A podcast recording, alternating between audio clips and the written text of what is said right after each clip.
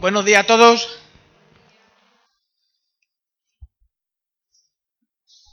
El, invierno nos pone, voy a decirte frioleros, que sí, pero nos pone como un poco más rígidos, ¿no? El hecho de, tener frío nos, aprieta y, nos vemos así con la chaqueta acurrucados, ¿verdad? Vamos a orar para dar comienzo al tiempo de la palabra rogando al Señor que nos ayude a, entrar en calor con su palabra hoy. Señor, te, te rogamos que nos ayude, Señor, en esta mañana. Gracias por poder estar aquí juntos. Tú bien sabes cómo, cuál es el estado de nuestro corazón en el día de hoy, Señor. Como venimos aquí, aunque, Señor, venimos con el deseo de adorarte, bien sabes que en nuestro corazón pues hay, hay luchas, Señor, hay alegrías y necesitamos, Señor, escuchar tu voz para entender los tiempos, Señor. Te ruego que en esta mañana tu Espíritu nos ayude a entender tu palabra, Señor. Habla a nuestras vidas, Señor Jesús. Gracias, papá, por darnos a tu Espíritu. En nombre de Jesús, amén. El último domingo que estuve, el último domingo de noviembre, comenzamos una, serie de predicaciones sobre el libro del profeta Habacuc. No sé si lo recordaréis. ¿Sí? Unos dicen que sí, otros no estaban, otros no estaban, no se acuerdan. El libro de Habacuc está dentro de un grupo de libros del Antiguo Testamento que se llaman profetas menores. Y estos profetas menores se llaman menores no porque sean menos eh, importantes, ni porque su contenido sea menos trascendente, sino porque la cantidad de páginas que ocupa cada uno de ellos es muy cortita en comparación con otros. Isaías, no sé, no lo he mirado, pero tiene 65 capítulos, me parece a mí. Me parece. Y Jeremías, que es otro, otro de los profetas grandes del Antiguo Testamento, tiene, si son 50 o... Bueno, lo podéis ver rápidamente en vuestra Biblia. La verdad, yo la verdad es que no lo he mirado. Pero, repito, son profetas menores por esto mismo, porque tiene tres, cuatro páginas, tres, cuatro, cinco capítulos, seis capítulos, diez capítulos que más. Son los profetas menores. Cuando nos acercamos al texto de Habacuc, podemos ver claramente que en los capítulos unidos el profeta y Dios entablan una conversación. Ya lo hemos visto, ya se ha leído esta mañana, ¿no? Cuando empieza el, profeta a, hablar, se ve cómo es eso, eh, el profeta hablando y Dios respondiendo a esas eh, preguntas tan importantes que Habacuc eh, le plantea. Y el capítulo 3 es un salmo, es una canción. algunos dicen que es algún tipo de, oración que se puede cantar. De hecho, las canciones que hemos cantado, si no tuviésemos ese ritmito tan alegre, podemos orar perfectamente esas canciones. Esto es lo que hace pensar a los, expertos que Habacuc formaba parte del ministerio de la alabanza del templo. Porque de Habacuc poco podemos saber.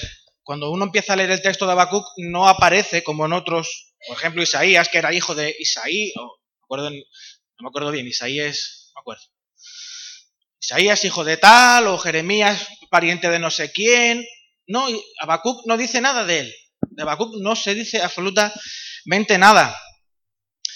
Por eso, viendo el contenido del libro de Habacuc, hace pensar a los expertos que Habacuc formaba parte del ministerio de la alabanza del templo. La alabanza no es solo interpretar canciones, pues, eh, un, cantautor compone sus canciones y las canta. En la alabanza, hoy, por ejemplo, que yo sepa, ninguna de las canciones que se han cantado han sido escritas por ninguno de los que forman parte del grupo de la alabanza. Entonces las hemos interpretado, hemos cogido las notas, hemos tocado las notas y otras personas las han cantado, igual que vosotros habéis cantado algo que no está escrito por vosotros. Hemos interpretado una canción. Sin embargo, ya vuelvo a repetir, en el ministerio de la alabanza del templo no solo se interpretaban las canciones. La alabanza en el templo era predicar el Evangelio, era una predicación del Evangelio. Dios había determinado que todo lo que ocurría en la vida del pueblo mostrase quién era Dios. Todo lo que ocurría en la vida del pueblo, desde que te levantabas hasta que te acostabas, desde lo que hacías en tu trabajo hasta lo que comías, desde lo que orabas hasta lo que cantaba, el pueblo de Dios mostraba el Evangelio, mostraba a Dios. Y esa intención es renovada en el Nuevo Testamento con un versículo que todos, que todos nosotros conocemos, o que si no lo conocemos lo, vamos a recordar, que es Mateo 28, 19 y 20, que dice, toda autoridad me ha sido otorgada, toda autoridad tengo, por tanto, id y predicad el Evangelio, ¿verdad? Pero ese id no es un imperativo en el sentido de, niño, vete al colegio. Es mientras estás viviendo, que tu vida muestre el Evangelio. Por eso, en el templo, no hacía falta hacer un culto a Dios evangelístico. Por eso en aquel momento no hacía falta hacer un culto a Dios evangelístico. No hacía falta poner un domingo de evangelización o un sábado de evangelización, porque todo lo que ocurría en la vida de un israelita era un acto evangelístico, mostraba quién era Dios. Bien dice Pablo que nosotros somos cartas abiertas al mundo. No hace falta invitar a alguien no creyente a la iglesia para darle un culto de evangelización. Tu vida es un culto de evangelización.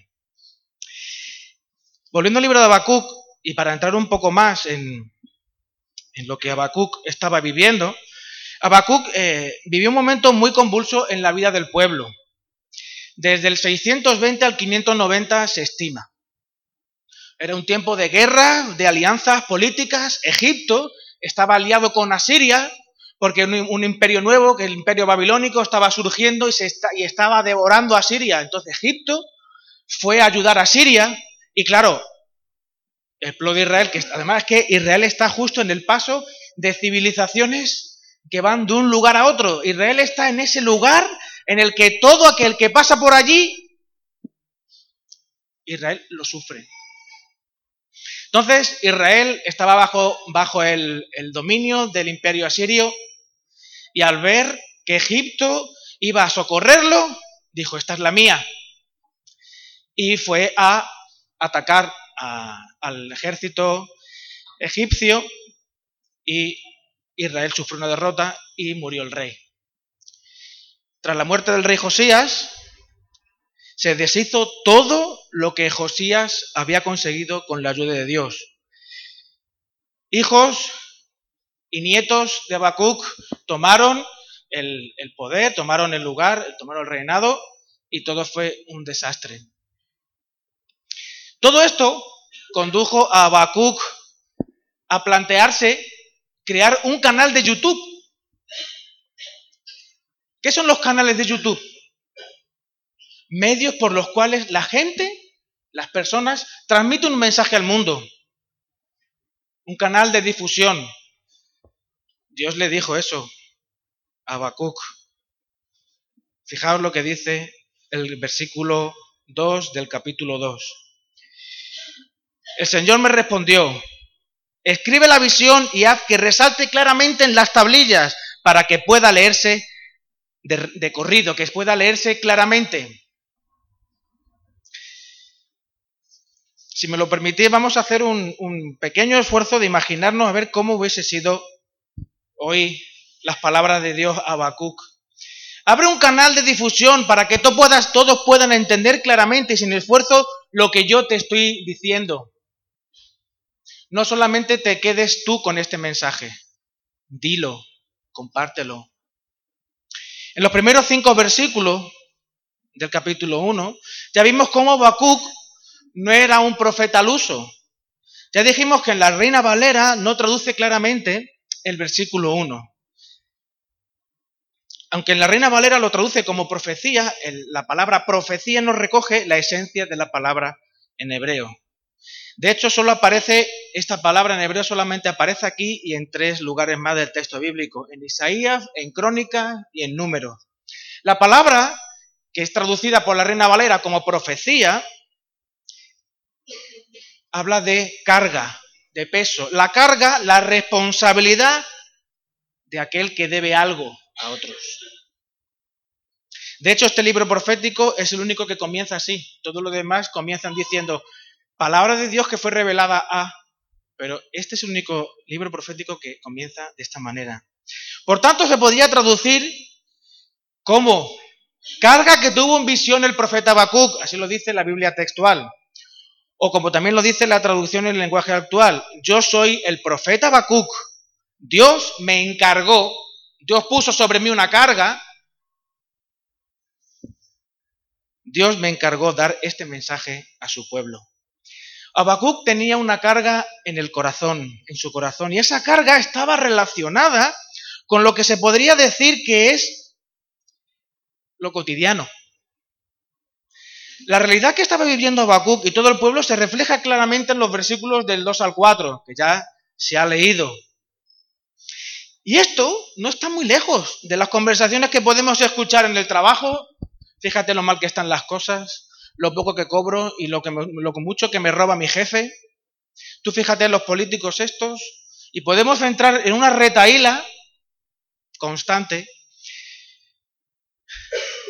y escucharlo en el trabajo, en la cola del súper, en la sala de espera del médico o en las redes sociales. Por eso Habacuc tuvo que crear un canal de YouTube para poder decirle al pueblo lo que estaba ocurriendo.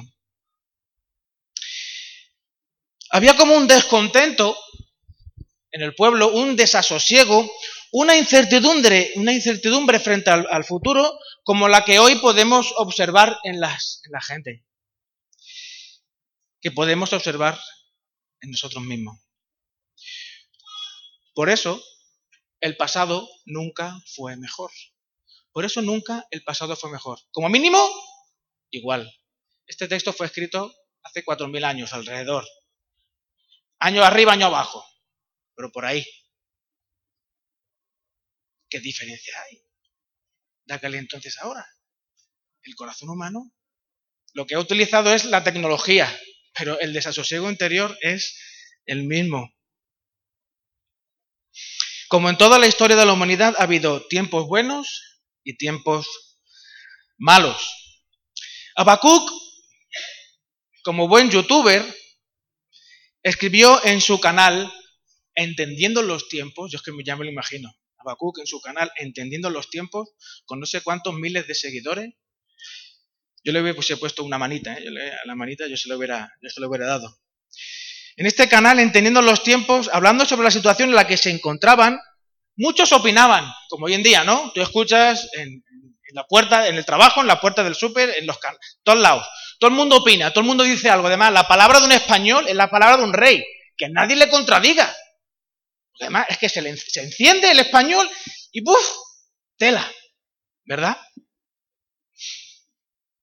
Pero lo curioso es que incluso Dios habló en el canal de Habacuc. Y Habacuc pues, no desaprovechó la oportunidad. La respuesta de Dios fue desconcertante, los versículos del 5 al 11. Mirad a las naciones, contempladlas y quedaos asombrados voy a hacer en estos días cosas tan sorprendentes que no las creeréis aunque alguien os lo explique.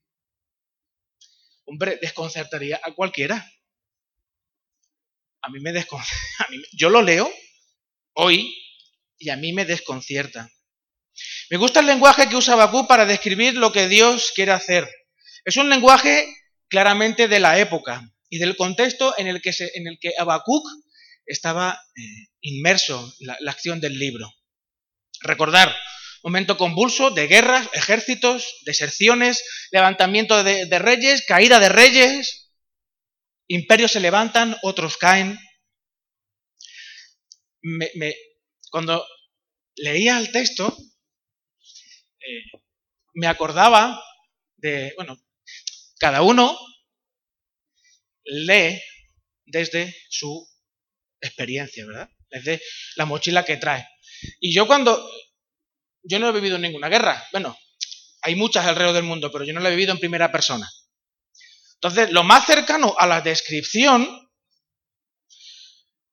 es una película, lo siento, una película, la película de, del Señor de los Anillos, cuando salen los Uruk-hai, ¿os acordáis de los Uruk-hai?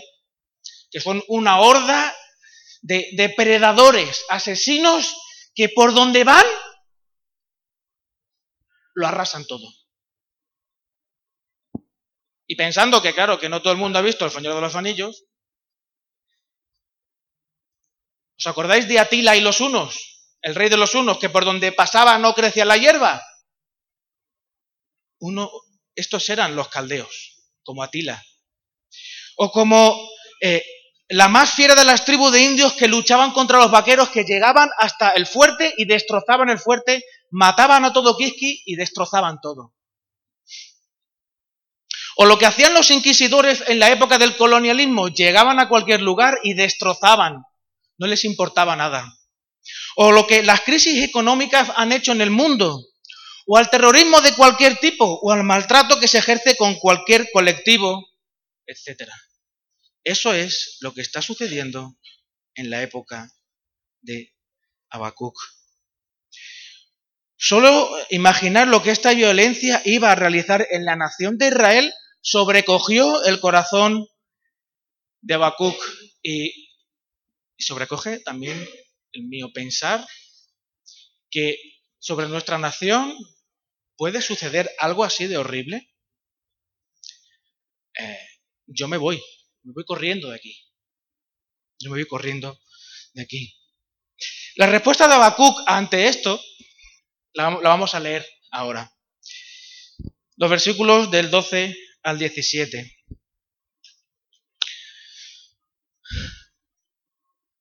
Tú, Señor, lo estoy leyendo en otra versión, ¿de acuerdo? Tú, Señor, existes desde la eternidad. Tú, mi santo Dios, eres inmortal.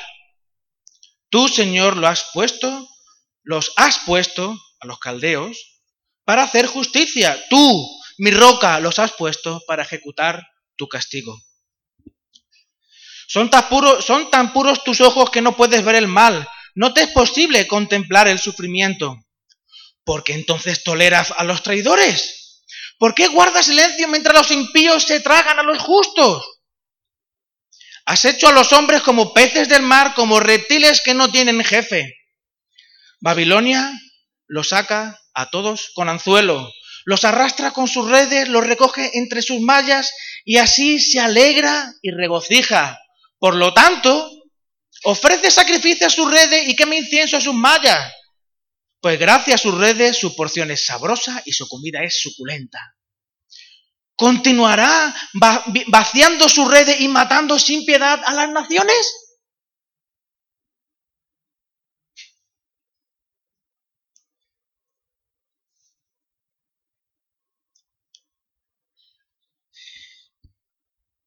Papá, ¿ves que estoy llorando y tú no haces nada? Y lo que tú me dices que vas a hacer es castigarnos.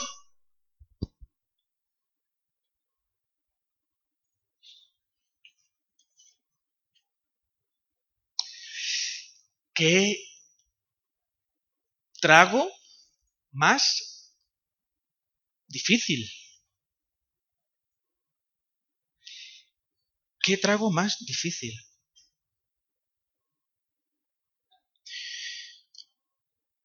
Una de las cosas que claramente subyace del texto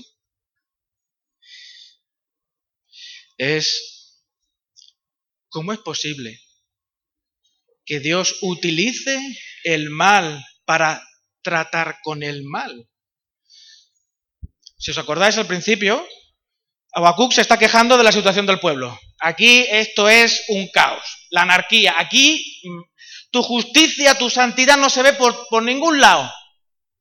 Y Dios le dice, tranquilo, Habacuc, tranquilo, que voy a mandar una horda de lo que tú quieras para daros caña, a ti también, Habacuc, no te olvides, a ti también.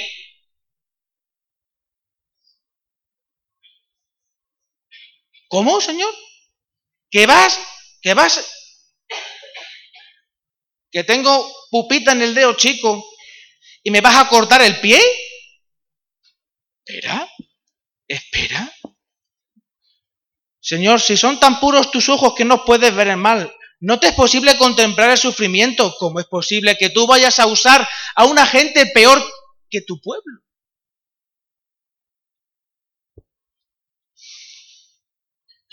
La existencia del dolor en muchas ocasiones se utiliza para negar la existencia de Dios. Si Dios es bueno, ¿cómo permite que esto suceda? Si Dios es bueno, ¿cómo permite que los niños del África se mueran de hambre? Si, los niños, si, Dios es tan bueno, y podemos entrar en mil disquisiciones, ¿no? Mientras duele, a Habacuc le dolía. Yo no sé cómo estás tú, pero a mí me duele. Hay cosas que me duelen. Y mientras algo te duele, que te expliquen el por qué te duele, porque es que usted tiene infección. Pues cúrala. Me da igual, cúramela ya, que me duele, dame un gelocatí, lo que sea. Al que le duele casi casi le da igual entender el por qué le duele. Que está bien entenderlo, sí, pero me sigue doliendo igual. Yo entiendo el por qué me duele, pero me sigue doliendo igual.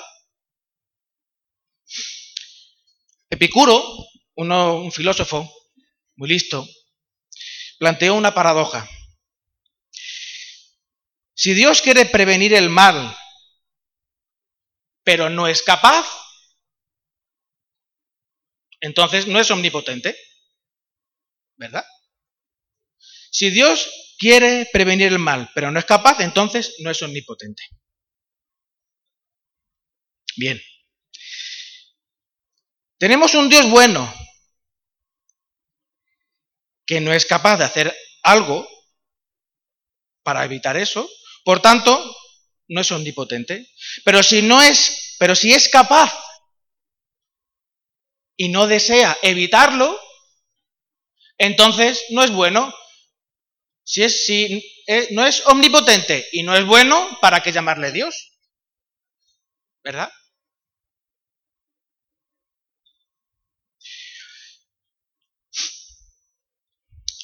A lo largo del, del tiempo,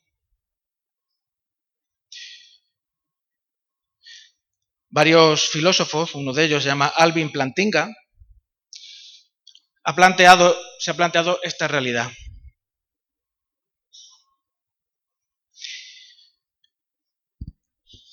Y claro, cuando nos planteamos el origen del mal, lo más lógico es acercarnos al Génesis, que es el origen de todo, ¿verdad? Vamos al Génesis. Y en el Génesis, pues no aparece nada de eso. La Biblia no explica el origen del mal claramente.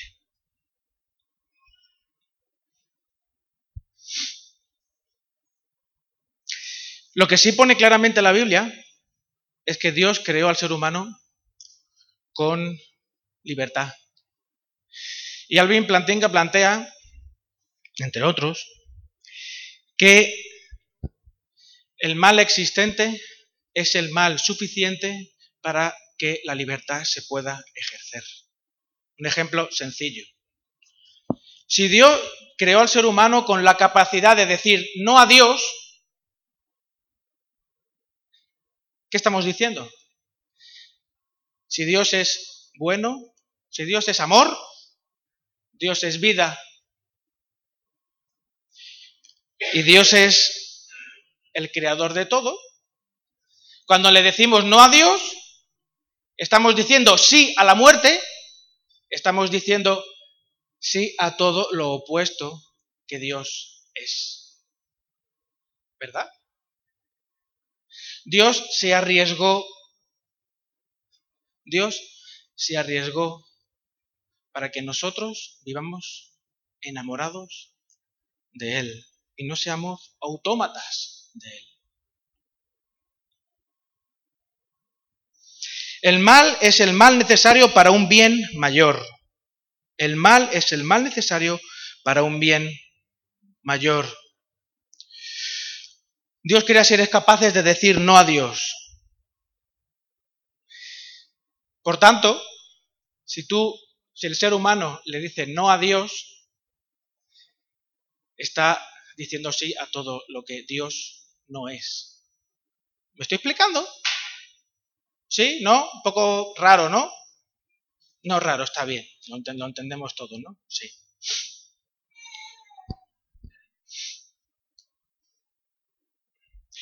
Adán y Eva ejercieron su libertad, la libertad que Dios les había dado. La libertad de decir no, decir no a Dios. Israel, al salir de Egipto, en el desierto, le dijo no a Dios. Y cuando tú le dices no a Dios, tu corazón necesita tener algo en que confiar. ¿Y qué hizo el pueblo de Israel? Un toro. Este es el que os ha sacado de Egipto. ¿Y por qué? Si hacemos un poco de memoria, ¿por qué dijeron eso? Es que eh, Moisés estaba tardando mucho. Moisés ha ido a la montaña y a saber si está vivo. Tú ves allí todo el fuego que hay allí, todas las nubes, todos los rayos. A saber si Moisés está vivo.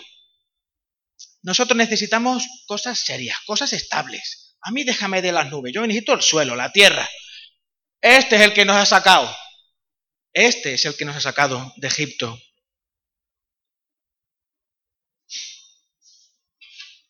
¿Y por qué construyeron un becerro de oro. ¿Por qué no, yo qué sé, otra cosa? Podemos imaginarnos, cada uno podría plantear una lluvia de ideas. Podrían haber hecho mil cosas. Podrían haber hecho mil cosas. Sin embargo, hicieron un becerro de oro. Cuando Dios le da al ser humano la libertad, el ser humano comienza a tener una cultura. Y Dios, a ver si soy capaz de explicarlo. Dios ejerce su voluntad a pesar de nuestra libertad. ¿Se entiende eso? ¿Se entiende eso? Más o menos, ¿verdad?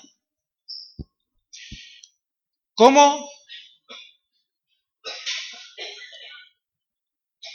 ¿Cómo entendía la realidad Habacuc?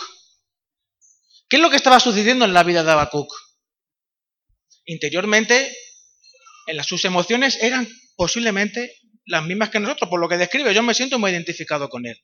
Pero yo no, yo no estoy viviendo, yo no estoy viviendo unos caldeos que vienen a por mí, ni, eh, ni uno de mis reyes ha sido muerto porque él decidió, entendió que Dios le decía que fuera ahí a ver si conseguía liberar al pueblo y murió en una batalla. No, no, no, no.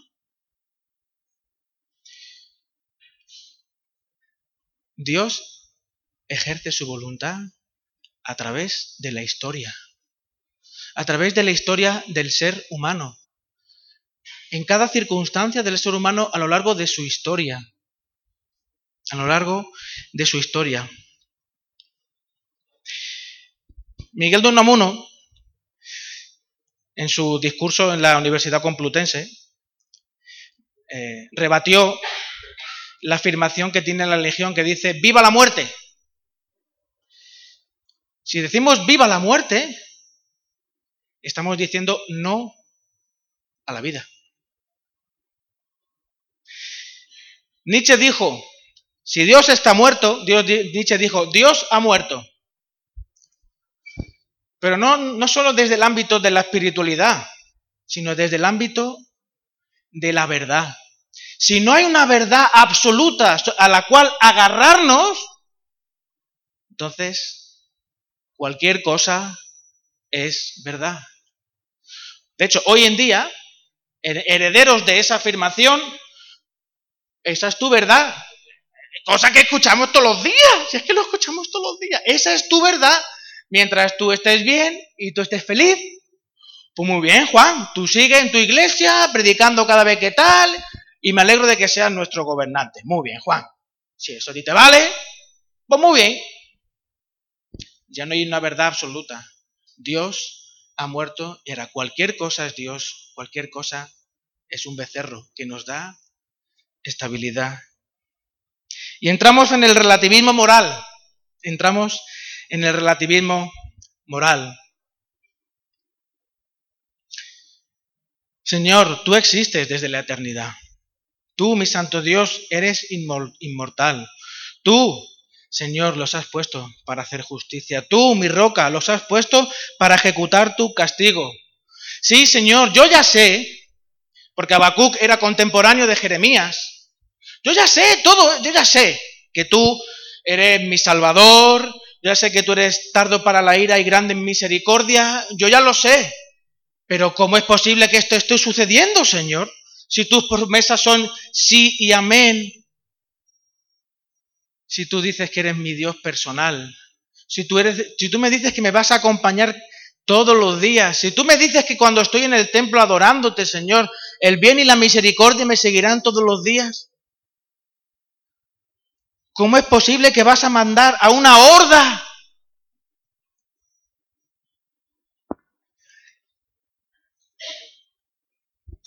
Cuando Habacuc estaba escribiendo esto y viviendo esto, Jeremías, en Lamentaciones, si alguno me quiere acompañar,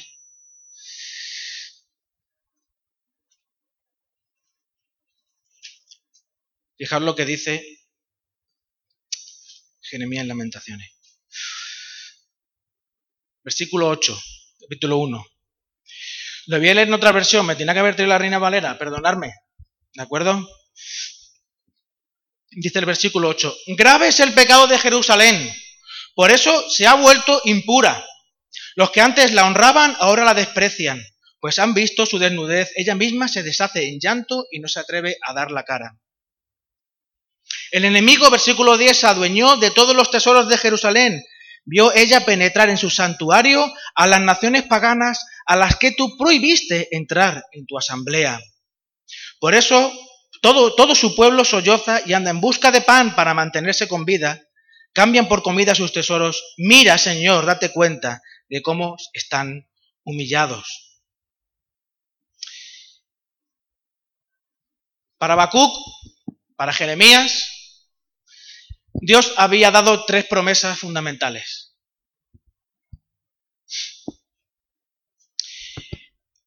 El templo era la casa de Dios, un lugar inamovible. Era como el rey, un gobernante para siempre. Y la promesa dada a Abraham, que era el pueblo escogido, que sería un pueblo más grande, el más grande de la historia. Esos tres elementos formaron una cultura.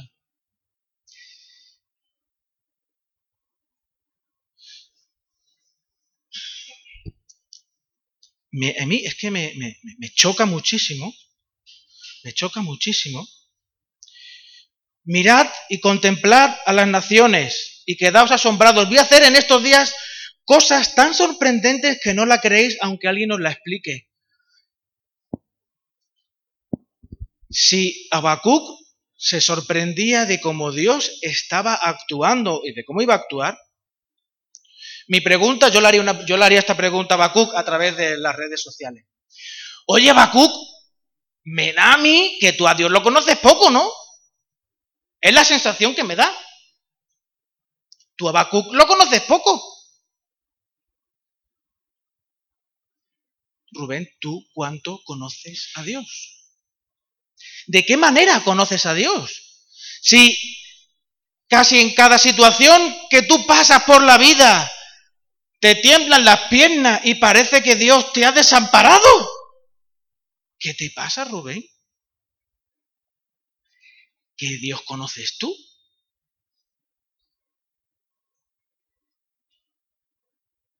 ¿Qué Dios conoces tú? Me hubiese gustado escuchar al Señor Jesús hablando sobre Habacuc. Me hubiese encantado. Sinceramente.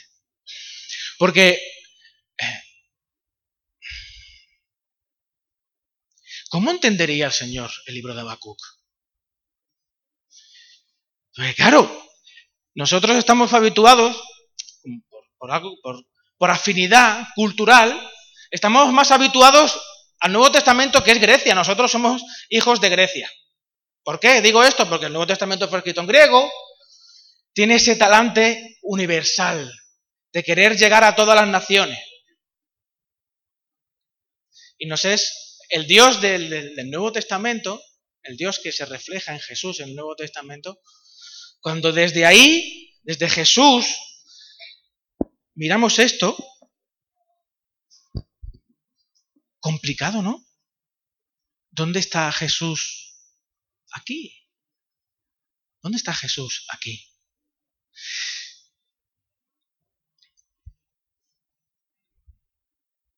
Si el Señor lo permite, más adelante vamos, profundizaremos en este tema, pero no quería que nos quedásemos con esa pregunta. Esta semana tenido una conversación con un compañero de trabajo y hemos hablado sobre, sobre Jesús. Él es un ateo, él es un ateo 2.1 y es un ateo top. Pero me gusta hablar con él, porque es una persona seria, que lo que dice además lo argumenta y, disfruto compartiendo con él. Jesús dijo, que eso pocas veces he escuchado yo predicar de eso, yo he venido a traer espada y a traer división entre padres e hijos. Pero si Dios es amor, muy bien. A ver, si Jesús es la respuesta a todas las preguntas de la humanidad, ¿por qué no vino antes? Sinceramente. ¿Por qué no vino antes? O sea, ¿alguna vez habéis hecho esa pregunta? Yo no sé. A lo mejor no, pero claro, yo he mamado la cultura evangélica toda la vida y claro, con 12, 13 años, en la época de la rebeldía esta así todo chunga, que están Moisés, Natanael, David y Nerel, yo creo que están saliendo, el Dani aquel también está ahí peleando. Señor, ¿no puede haber venido antes? Hubiese sido todo, mucho más fácil. Haber explicado las cosas un poco mejor. Yo qué sé. Que casi es más fácil entender lo que dijo Einstein de la teoría de la relatividad que a veces algunas cosas de la Biblia, macho. Perdonadme por esta coloquialidad con el Señor, ¿no? Yo a veces hablo con Él así. Sin embargo, Jesús vino en su tiempo, en el tiempo en el que tenía que venir.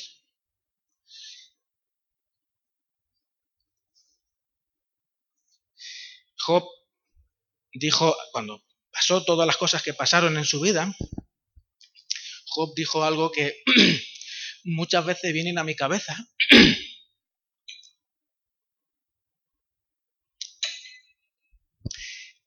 Job dijo, con otras palabras, creo, Dios es Dios y yo no.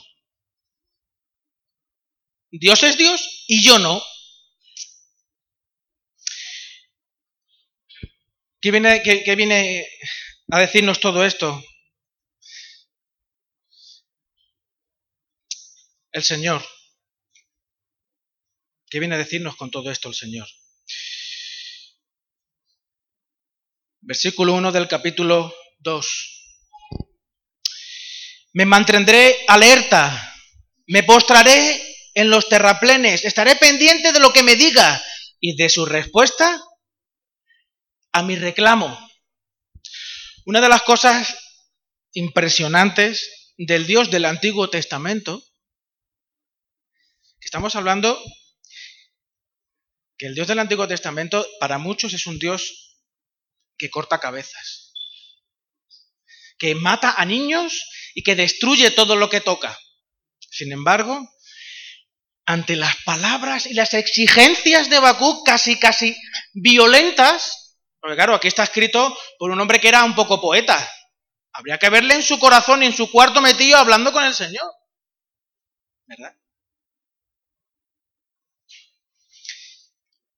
Que el Señor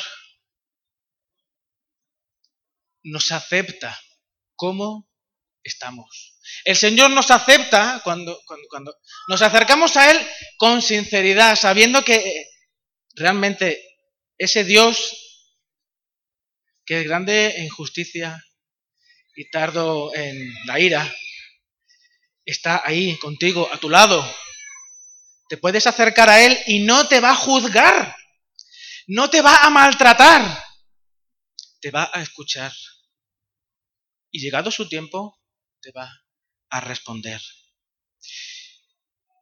Por eso comienza así el versículo 2. El Señor me respondió. Yo no sé en qué situación te encuentras tú. Yo no sé eh, cómo está tu corazón y cuántos elementos tú crees inamovibles de la fe que tú tienes en Dios, ni de, de, de aquellas cosas que tú dices, es que Dios es así. Yo no lo sé. Pero yo lo que sí sé es que a Rubén, el libro de Habacuc, lo zarandea de tal manera que no queda otra cosa que decir, solo sé que mi redentor vive. Solo sé que mi redentor vive. Porque podemos entrar en miles de disquisiciones teológicas, podemos entrar en, mil pleitos, pero lo que si, tú empiezas a analizar todo eso, lo único que queda y es la piedra sobre la cual se cimenta tu existencia es que sabes, lo sabes, no como estos, este versículo 12 de Abacú que tiene la idea, porque claro, Abacú lleva toda la vida en el templo. Y lo sabe porque lo tiene aquí metido. No, lo sabes porque el Espíritu de Dios testifica a tu espíritu de que realmente eres hijo de Dios y sabes que tu redentor vive. Por eso, hermanos, las próximas veces que sigamos eh, eh, analizando y estudiando y escuchando al Señor a través del libro de Habacuc, nos acercaremos a Él sabiendo que nuestro Redentor vive, independientemente de las circunstancias históricas, independientemente de cómo suceda todo, nuestro Redentor vive. Y podemos confiar en Él, porque a pesar de todo, a pesar de todo, él está pendiente de cada uno de los detalles de nuestra vida. Señor, te, te agradecemos el poder, el poder ser parte de tu familia, Señor, el poder ser hijos tuyos. Gracias, Señor, porque cuando llegan estas fechas, a veces, Señor, nos diluimos con el polvorón y con esas, con, y con esto, con esto de las fiestas navideñas, Señor, pero tener la certeza de que tú vives, que vives en nuestro interior, Señor, que un día fue una Navidad especial en, nuestras vidas, Señor. Es lo que nos mantiene en pie. En medio de mil circunstancias difíciles, en medio de un futuro que no, que no, que a veces no, no se le ve color, Señor. En medio de un presente lleno de desafíos, Sabemos que tú vives, Señor, porque tu espíritu nos lo testifica a nuestro espíritu, Señor. Gracias por hablarnos, Señor. Gracias por acercarte a nosotros a pesar de nosotros, Señor. Porque tú bien conoces nuestro corazón, tú bien sabes nuestras luchas, tú bien conoces todo aquello que hay en nuestro interior que no te agrada, Señor. Sin embargo, papá, te damos las gracias. Te damos las gracias, Señor. Te damos las gracias por haber enviado a Jesús, te damos las gracias por haber venido Jesús, te damos las gracias por lo que hiciste, Señor. Gracias, Señor. Gracias. En nombre de Jesús, amén.